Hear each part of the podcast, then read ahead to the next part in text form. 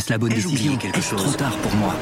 Prenez vos décisions d'investissement avec le soutien de Clarity AI. Gérez votre portefeuille tout en lui assurant une croissance durable grâce à l'association d'une IA puissante et d'une grande expérience de l'industrie. Notre technologie augmente l'efficacité des processus réglementaires, y compris ceux liés à l'article 29 de la loi énergie-climat. Réduisez les risques et atteignez vos objectifs de durabilité en vous basant sur des faits vérifiés et des méthodologies transparentes. Clarity AI, la technologie au service des décisions humaines. Rendez-vous sur clarity.ai et passez à l'action dès aujourd'hui.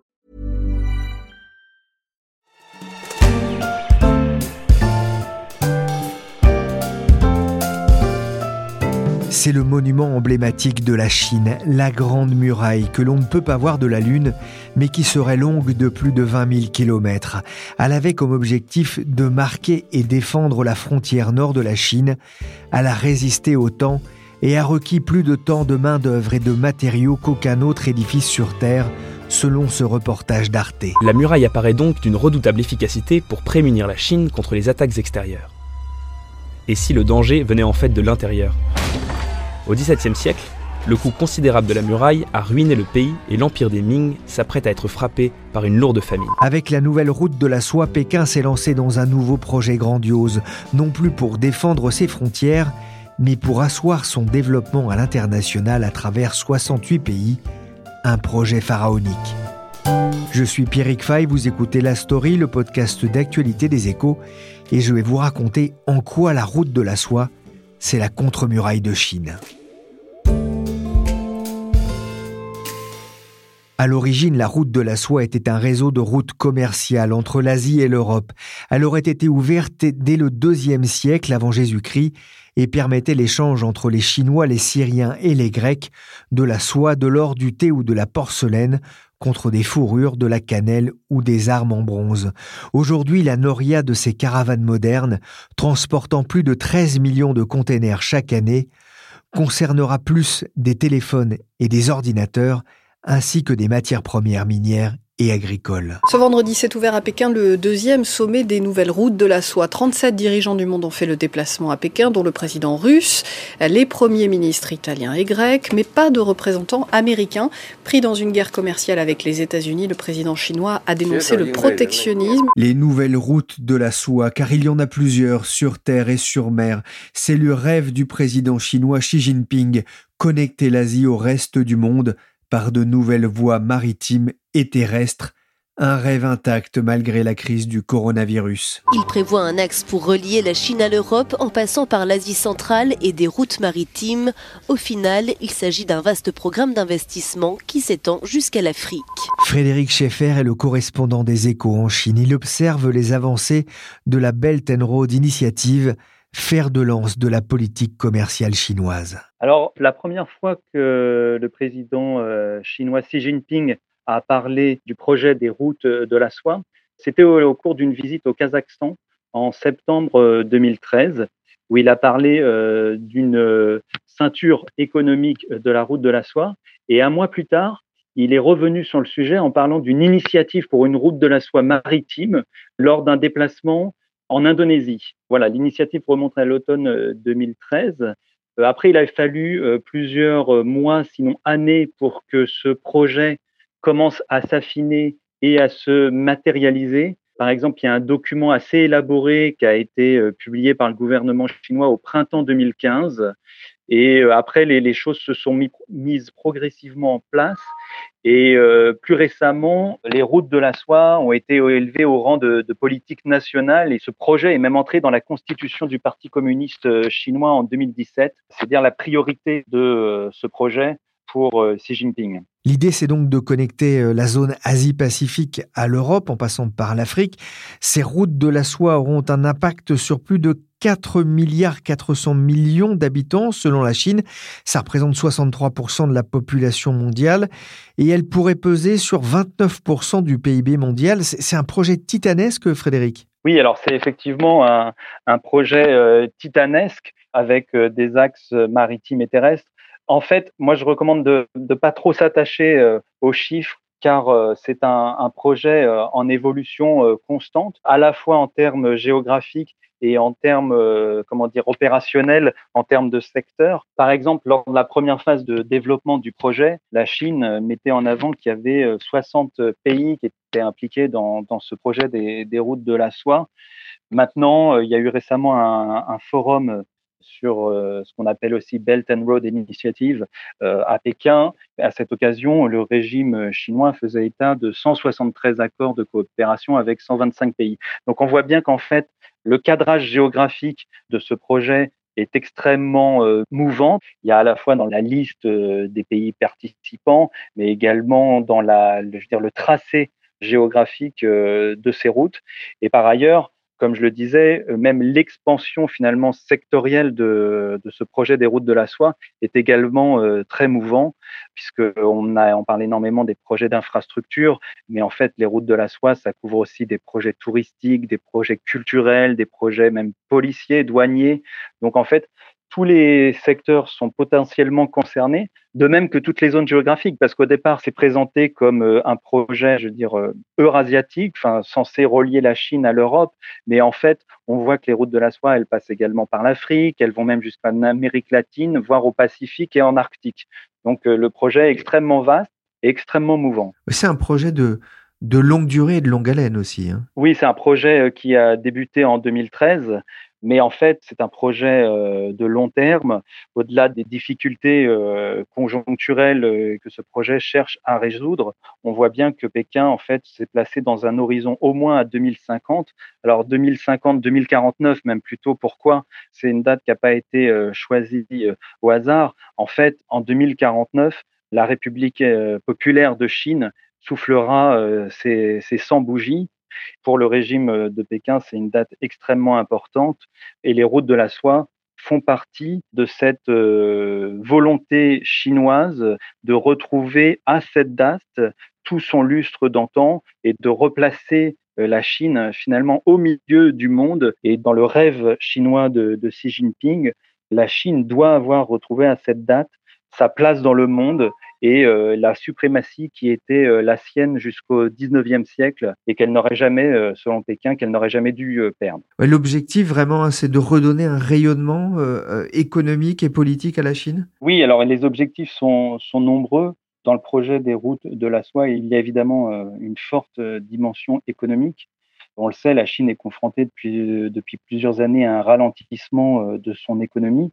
Et les routes de la soie, en fait, c'est l'occasion d'exporter les capacités excédentaires de son industrie en créant de la demande par le biais d'investissements d'infrastructures dans les nouveaux marchés émergents, donc principalement en Asie. Les routes de la soie, en fait, c'est aussi l'occasion pour euh, Pékin de, de, créer des champions euh, mondiaux parmi ces, entreprises, parmi les entreprises chinoises, euh, en finalement en les soumettant à la, contrainte extérieure et en les soumettant à la concurrence. Mais il y a aussi il y a, d'autres objectifs derrière les routes de la soie.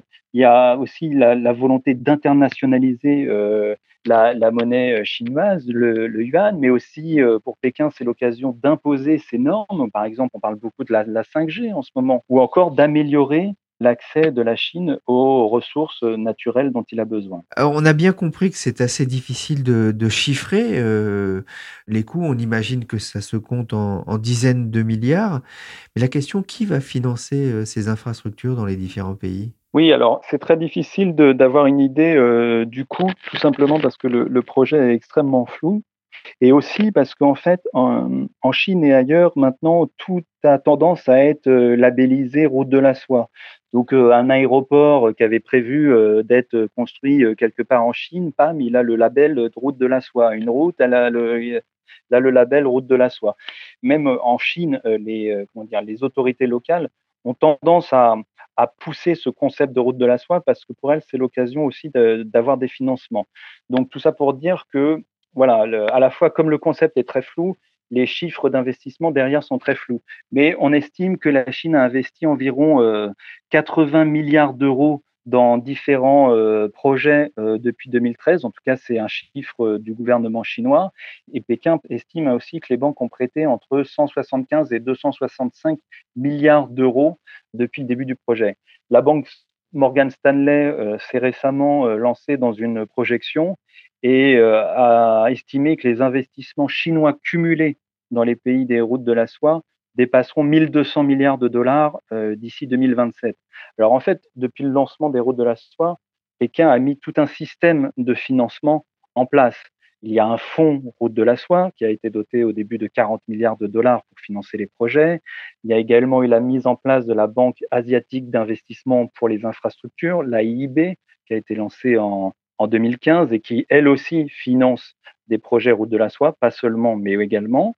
Il y a également les établissements bancaires euh, chinois classiques qui ont été euh, fortement incités à financer euh, des projets route de la soie. Et puis, il y a également d'autres structures plus spécialisées.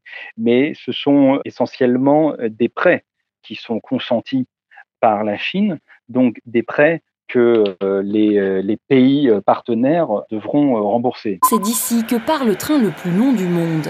Inaugurée en novembre, la ligne de fret traverse 8 pays et 13 000 km pour rejoindre You en Chine, à Madrid en Espagne. On comprend bien l'objectif économique, il y a aussi effectivement une logique de rayonnement pour la Chine, notamment de rayonnement culturel et intellectuel. Comment est-ce que c'est accueilli au niveau de la population? C'est un projet qui est porté par euh, le président euh, Xi Jinping en personne. Donc autant dire que les médias officiels euh, chinois ne lésinent pas sur la couverture médiatique des routes de la soie et de ce projet. Le forum à Pékin qui avait regroupé 36 chefs d'État il y a quelques semaines a été largement couvert. Et en fait, comme voilà, il y a une énorme volonté politique derrière. Donc derrière cette volonté qui vient du plus haut de l'appareil d'État, c'est toute une administration et euh, des autorités locales qui sont au garde à vous et qui sont euh, chargées d'appliquer et de mettre en musique ce projet euh, des routes de la soie. À l'extérieur de la Chine, on imagine que le consensus est, s'effrite un peu plus. Oui, alors en fait, c'est vrai qu'à l'extérieur de la Chine, le projet des routes de la soie divise fortement les puissances occidentales, euh, les États-Unis en tête, mais aussi l'Europe, dénoncent les visées euh, géopolitiques de Pékin à travers euh, ces routes de la soie. Ils soupçonnent la Chine de vouloir cimenter son influence, de vouloir contrôler les matières premières, d'écouler ses surcapacités. Ils pointent aussi le fait que derrière ces projets, bah, finalement, ce sont surtout des entreprises chinoises qui travaillent et qui obtiennent euh, des contrats. En 2018, quand le président français Emmanuel Macron était venu euh, en Chine, il avait euh, mis en garde sur ces routes de la soie qui, pour qu'elles ne deviennent pas celles d'une nouvelle hégémonie. Il y a d'autres puissances aussi dans, la région qui voient ce, ce projet avec méfiance. Par exemple, il y a l'Inde qui n'a jamais entretenu de, très bonnes relations avec euh, Pékin et qui est tenté de, riposter. Mais euh, l'Asie centrale est aussi devenue un carrefour euh, d'influence pour les intérêts chinois et russes. Et on voit que Moscou n'a pas accueilli avec énormément d'enthousiasme ces routes de la soie.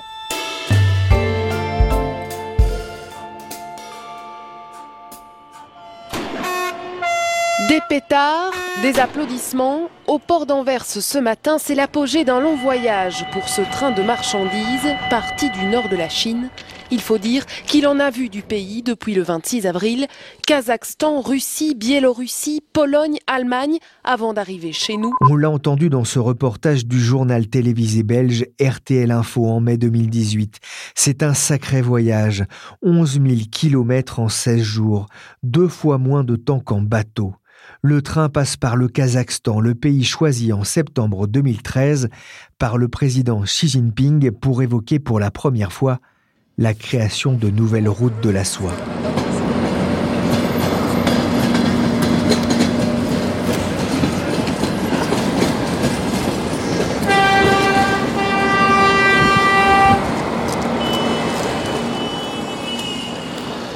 À la frontière entre la Chine et le Kazakhstan, une nouvelle ville est sortie de terre, Korgos, située à 300 km d'Almaty, la plus grande ville du Kazakhstan.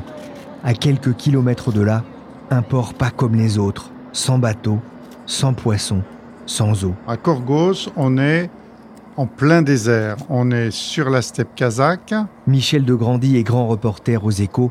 Il s'est rendu il y a quelques mois à la découverte du port sec de Korgos. Vous imaginez des yourtes, vous imaginez en, toile de fond les monts Tian Shan, qui sont euh, en ce début d'avril encore enneigé, et devant vous, les dunes, le sable, la steppe. Il y a cinq ans, à Korgos, il n'y avait rien, si ce n'est euh, un ancien poste frontière, et si on remonte de plusieurs siècles, un ancien comptoir des premières routes de la soie. Donc, Korgos a déjà un pied lié avec les routes de la soie. On est au Kazakhstan, mais vraiment à la frontière chinoise. Hein. On est à la frontière chinoise. D'ailleurs, depuis Korgos, côté kazakh, on va en Chine, parce qu'entre ces deux États, il y a une zone franche qui a été euh, mise en place. Et donc, on peut aller dans cette zone sans visa. On n'est pas encore exactement en Chine. On n'est plus au Kazakhstan. On est en fait dans une petite route de la soie. Pourquoi? Parce que là, les gens viennent acheter toutes sortes de marchandises bon marché, des couvertures, des rideaux, des accessoires pour la maison, la voiture, des vélos, des jouets. Et tous ces éléments vont partir en baluchon.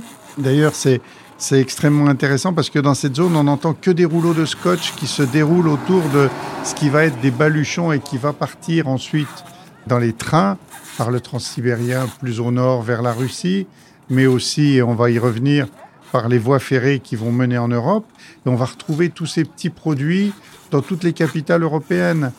Et finalement, cette zone euh, franche entre le Kazakhstan et la Chine, c'est une petite route de la soie à l'échelle de quelques individus. Mais la Chine, elle, nourrit des, des ambitions bien plus grandes pour ce concept des routes de la soie. C'est d'ailleurs au Kazakhstan, je crois que pour la première fois, le président Xi Jinping a évoqué euh, les, routes, les nouvelles routes de la soie. Effectivement, c'était en 2013, donc euh, il n'y a pas si, si, longtemps. Et il était avec le président euh, qui vient de passer la main. Et ensemble, ils ont décidé de créer des routes ferrées. Pourquoi? Parce que jusque-là, il y avait essentiellement le fret par bateau, qui est long, mais pas très cher. Il y avait le, fret aérien qui est à l'inverse euh, très cher, mais euh, qui prend peu de temps. Et donc, euh, les, deux hommes se sont dit, bah, développons des, voies ferrées.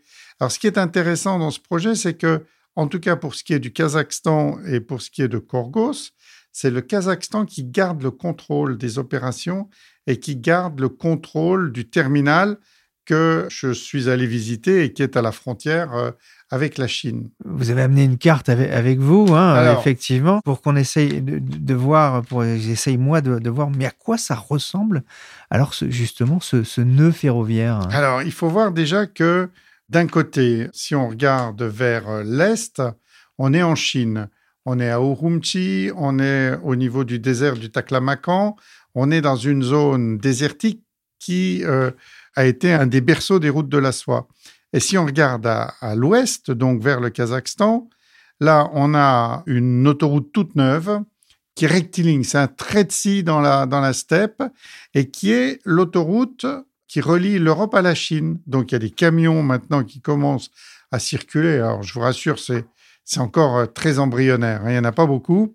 Mais surtout, en restant comme ça en ligne droite, on est à trois heures d'Almaty, qui était l'ancienne capitale du Kazakhstan du temps de l'Union soviétique et qui s'appelait Alma-Ata à, l'époque. On n'est pas très loin de ces deux grands centres, Urumqi et Almaty, mais surtout, et c'est le gros avantage de Korgos, c'est que cette bourgade, ce village qui va devenir une grande ville, se trouve à mi-chemin entre les ports chinois qui sont à cinq jours de train, donc là on va vers Shanghai, et les ports européens, on parle de Hambourg notamment, qui, eux, sont à 9-10 jours.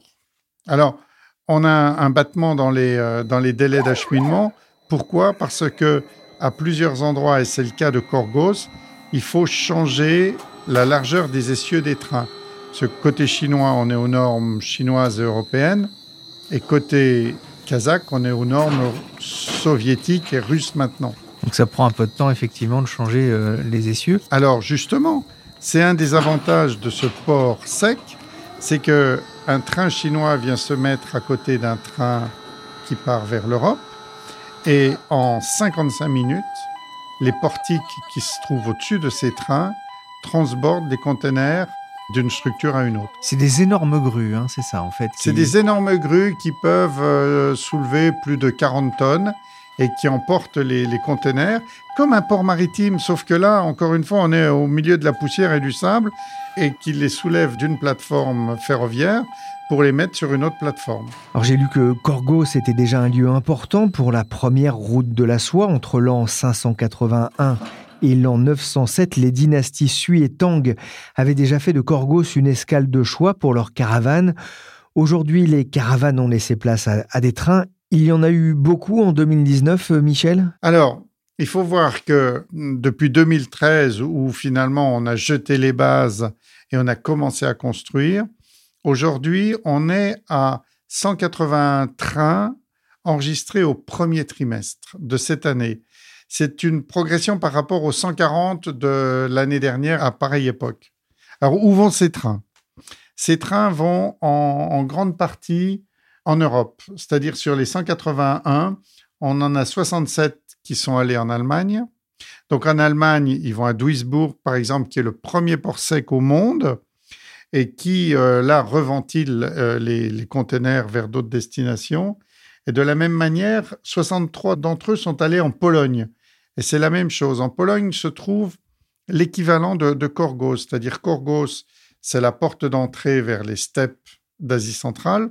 Et de l'autre côté, en Pologne, où il faut à nouveau changer de largeur des cieux, c'est la fin des, steppes et c'est le début de, l'Europe. Donc, euh, on, a ces deux portes d'entrée et au milieu des, milliers de kilomètres de zones désertiques. Alors, à part l'Allemagne et la Pologne, quelques trains vont en Russie, quelques trains vont en Afrique, au Moyen-Orient, mais l'essentiel pour l'instant du trafic, se fait vers l'Europe. L'objectif, c'est d'en faire vraiment un, un, lieu, un lieu commercial très important pour, pour la Chine? L'objectif, c'est de proposer une alternative au bateau et à l'avion. Qui est-ce qui utilise ces wagons? Alors, essentiellement, euh, Hewlett Packard, qui était un des premiers. Pourquoi? Parce que il a des, des usines en Chine qui fabriquent euh, des imprimantes, des ordinateurs, des écrans et moyennant des containers aménagés, c'est-à-dire des containers qui ne gèlent pas, parce qu'il faut voir qu'on traverse la steppe et en hiver, il fait quand même, euh, les températures sont fortement négatives, des containers qui ne génèrent pas de condensation. Et donc, euh, ces, ces containers euh, acheminent des cargaisons qui proviennent des usines de Hewlett-Packard. À l'inverse, ce sont essentiellement les constructeurs automobiles allemands, BMW et Mercedes, qui ont des usines dans le nord-est de la Chine qui acheminent des pièces détachées vers la Chine. Mais il faut voir que le trafic est, très déséquilibré. En général, on a quatre containers qui vont de Chine vers l'Europe pour un conteneur qui revient. On comprend bien que côté trafic, ce n'est pas encore la gare du Nord. Mais autour de ce port sec, une vie économique est en train de se développer. Michel en parlait au début de l'entretien.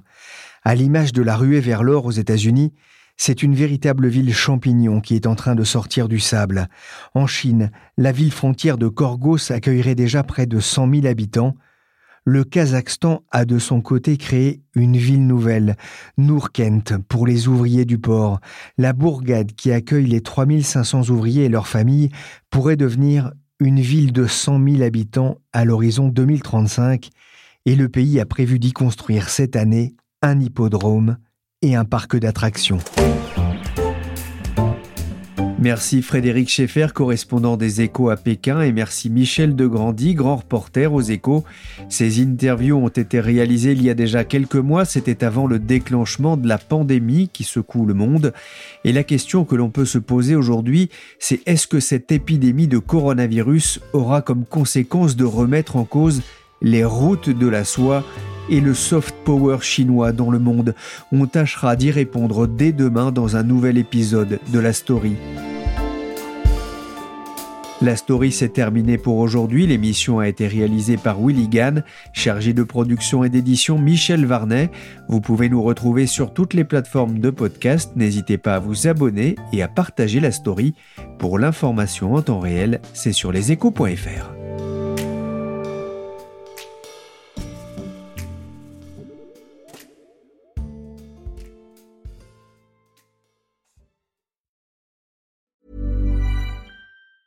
Planning for your next trip? Elevate your travel style with Quince. Quince has all the jet setting essentials you'll want for your next getaway, like European linen, premium luggage options, buttery soft Italian leather bags, and so much more. And it's all priced at 50 to 80% less than similar brands. Plus, Quince only works with factories that use safe and ethical manufacturing practices. Pack your bags with high-quality essentials you'll be wearing for vacations to come with Quince. Go to quince.com slash trip for free shipping and 365-day returns. When you make decisions for your company, you look for the no-brainers. And if you have a lot of mailing to do, stamps.com is the ultimate no-brainer. It streamlines your processes to make your business more efficient, which makes you less busy. Mail checks, invoices, legal documents, and everything you need to keep your business running with stamps.com. Seamlessly connect with every major marketplace and shopping cart. Schedule package pickups and see your cheapest and fastest shipping options from different carriers. With rates up to 89% off USPS and UPS rates. And with the stamps.com mobile app, you can take care of mailing and shipping wherever you are. Make the same no-brainer decision as over 1 million other businesses with stamps.com. Sign up with code program for a 4-week trial plus free postage and a free digital scale. No long-term commitments or contracts. That's stamps.com. Code program.